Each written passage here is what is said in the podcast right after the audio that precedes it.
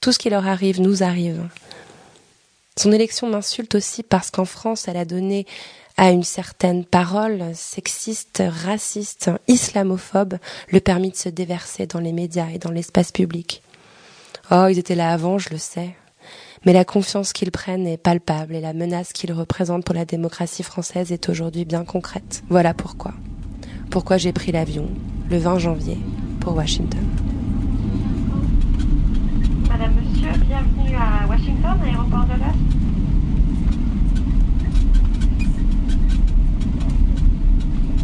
À présent désactiver le mode avion.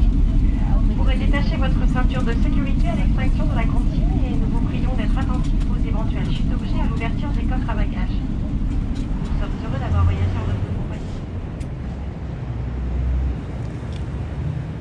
Le ciel est bas, blanc. L'atmosphère est à la fois pesante et glaciale. C'est le dernier matin de la présidence de Barack Obama. Dans quelques heures, Donald Trump va poser sa petite main sur la Bible et devenir officiellement le 45e président des États-Unis.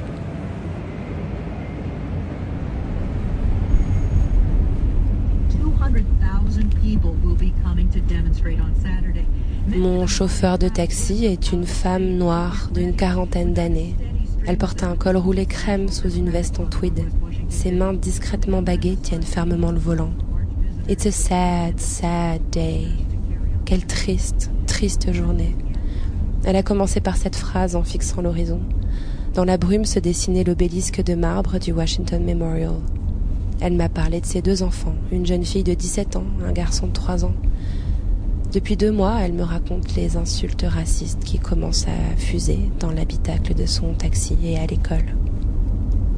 Elle n'ira pas marcher demain. Moi, j'irai pas. Je voudrais qu'ils rentrent tous chez eux. Ça n'est pas le moment. Et ça ne donne aucune envie aux femmes d'y aller. Pas à celles que je connais en tout cas. Personne n'a envie d'y aller et encore moins de soutenir leur cause. C'est juste un tas de chouineuses qui arrivent en ville parce que Hillary a perdu. Elle n'aime pas Trump. C'est n'importe quoi. Donald Trump est un homme méchant qui a dit des choses méchantes aux femmes, donc il ne devrait pas être à la Maison Blanche. Il dit plein de gros mots et il est très mal poli avec les gens. C'est une personne raciste. Et franchement, il aurait dû perdre les trois débats. Parce qu'il y en a un où il a tourné autour d'Hillary comme un requin. Et à tous les autres débats, on aurait dit qu'il s'était tartiné de la glace à la fraise sur la figure.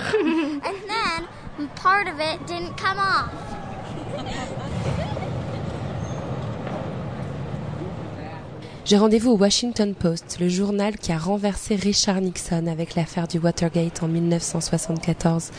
C'est impressionnant, un peu grisant, j'avoue. Dans K Street, où le quotidien a emménagé il y a peu, on croise des petites grappes de manifestants. Not my president. Et des Trumpistes convergeant vers la Maison Blanche pour la cérémonie d'investiture. Ils portent des casquettes Make America Great Again. Les portes de l'immeuble sont verrouillées. Un agent de sécurité filtre l'entrée. J'ai rendez-vous avec Christine Emba, journaliste au Washington Post. Elle a 29 ans. Elle dirige la rubrique In Theory sur le site et contribue régulièrement aux colonnes d'opinion. So actually, I was in the Washington Post offices uh, the night. Ce soir-là, j'étais dans les locaux du Washington Post. Je couvrais les résultats pour la rubrique opinion. Um, and it was actually extremely bizarre because I think everybody assumed C'était euh, bizarre. Je crois que tout le monde imaginait que Clinton allait gagner. On est arrivé léger, on pensait savoir ce qui allait se passer.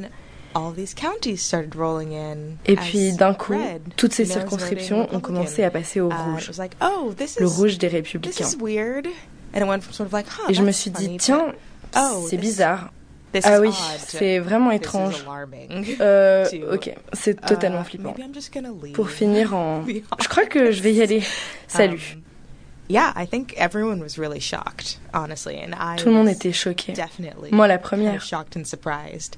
And I think I I don't know. I mean, I in the back of my mind it was J'avais always toujours eu en tête l'éventualité que ça pouvait arriver, mais pour la presse, c'était plié. Um, Donald Trump avait fait...